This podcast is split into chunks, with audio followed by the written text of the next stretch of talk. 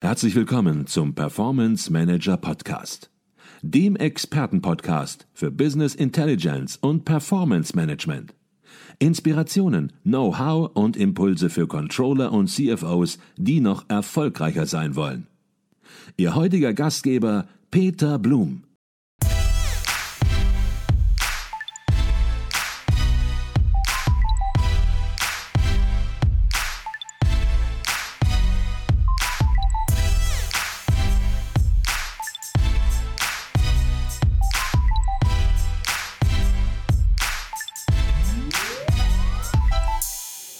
Herzlich willkommen im Performance Manager Podcast. Mein Name ist Peter Blum.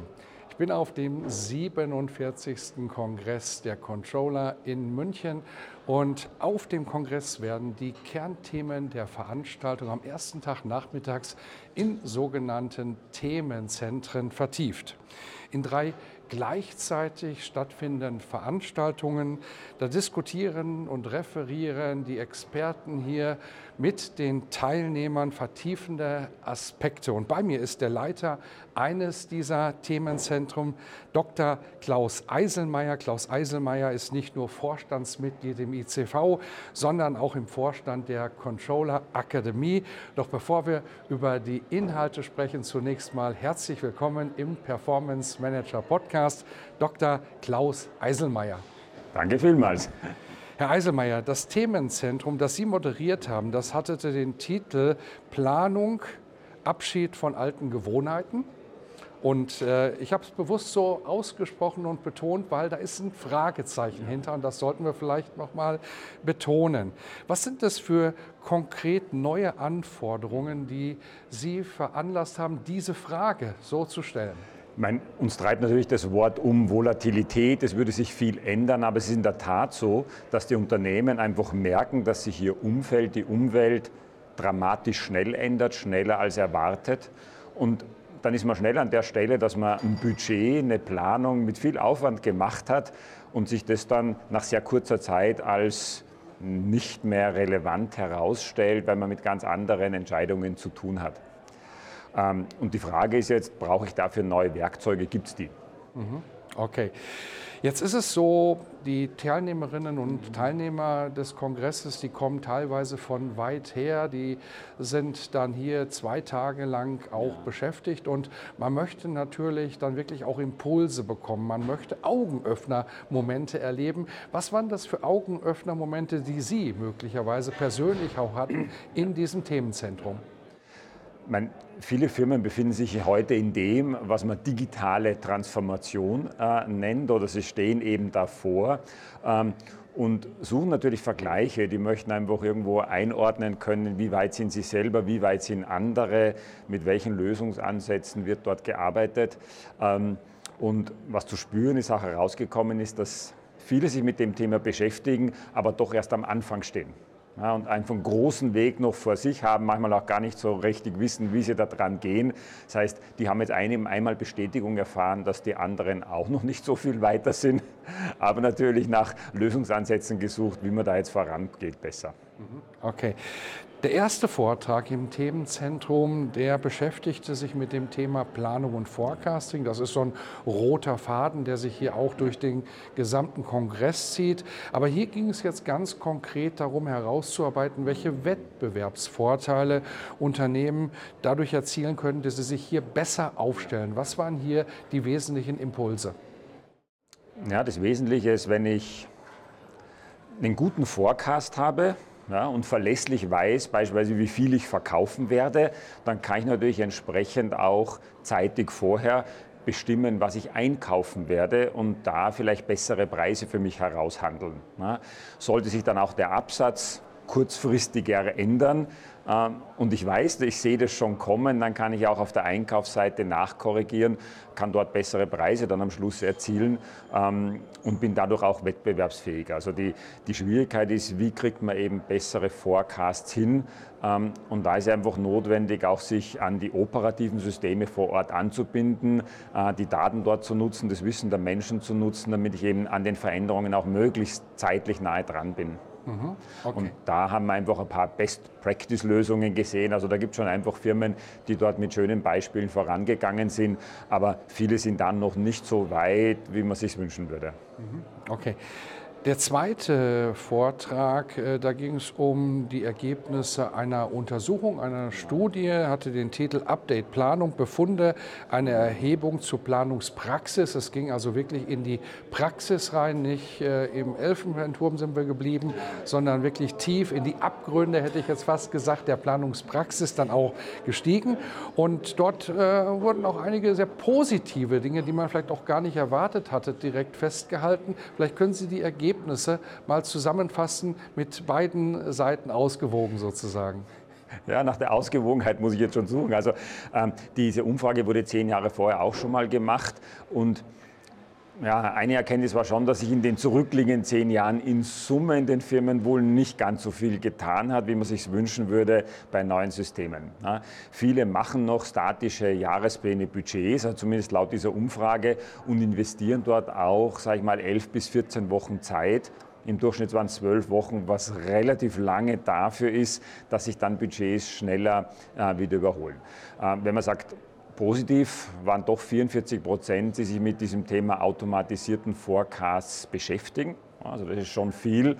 Auf der anderen Seite sowas wie Treiberbäume, was heute auch in aller Munde ist, das war da zu einer Größenordnung von 1 Prozent. Also das wird noch kaum verwendet und auch die Umfrage im Plenum hat dann ergeben, dass sich mit diesem Thema noch kaum jemand beschäftigt. Mhm, okay.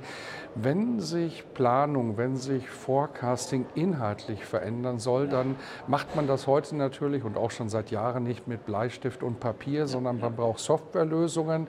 Und wenn man schon seit Jahren Softwarelösungen im Einsatz hat im Unternehmen und Anforderungen ändern sich, dann müssen sich auch diese Softwarelösungen ändern. Und darum ging es im dritten Vortrag. Was sind hier die wesentlichen Erkenntnisse? Nur eine ganz wesentliche Erkenntnis war hier, dass die Neuinstallationen vor allem bei Systemen überwiegend äh, als Cloud-Lösungen realisiert werden. Also wenn man dann vergleicht, jetzt sage ich mal Nordamerika äh, im Vergleich zu Dach, also Deutschland, Schweiz, Österreich, dann sind noch wir die, die am wenigsten auf Cloud-Lösungen bisher gesetzt haben. Das scheint aber zumindest jetzt nach den Anbietern hier extrem zuzunehmen, weil die Cloud auch die Möglichkeit gibt, Software regelmäßig und automatisiert abzudaten, was bei On-Premise-Lösungen halt dann schwerfälliger ist.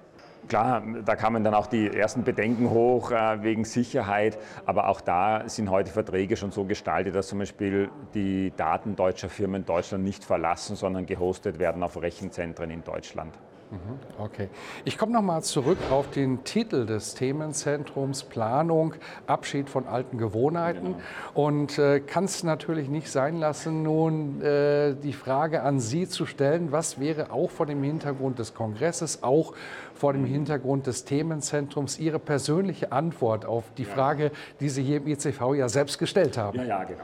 Na, es ist schön zu sehen. Also wir schneiden nicht mit allen Zöpfen ab. Also es gibt Dinge, die bleiben und es ist allen voran das Thema strategische Planung und auch langfristige Planung und Ausrichtung des Unternehmens.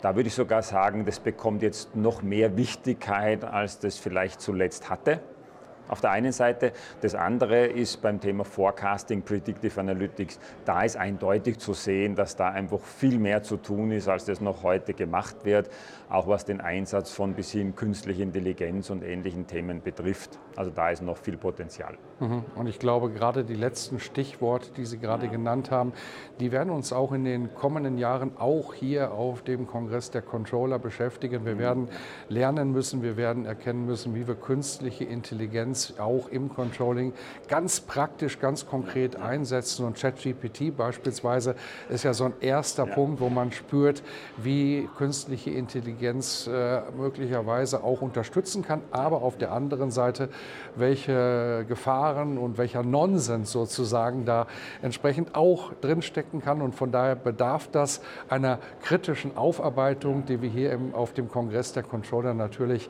dann auch äh, perfekt mhm. leisten können können.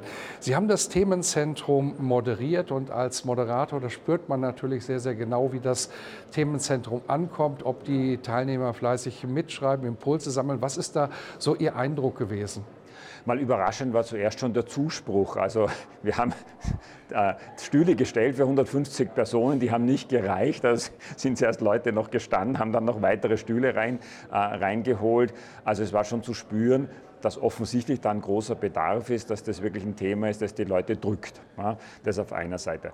Ähm, dann waren natürlich Themen, es gab auch diese Umfrage im Saal, wer nutzt dann alle wirklich schon KI-basierte Systeme, automatisierte Forecasts. Da gingen kaum Hände hoch. Also auch in dem Teilnehmerkreis, das war einfach noch, noch wenig verbreitet, obwohl viele schon jetzt beginnen daran zu arbeiten, aber es ist noch nicht produktiv.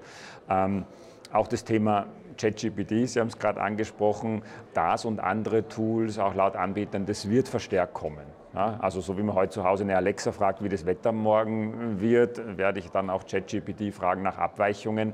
Und da sind auch erste Anbieter, die schon versuchen, das bei sich zu integrieren. Also auch da werden wir sicher noch mehr, mehr sehen und erleben. Also das ist spannend. Ja.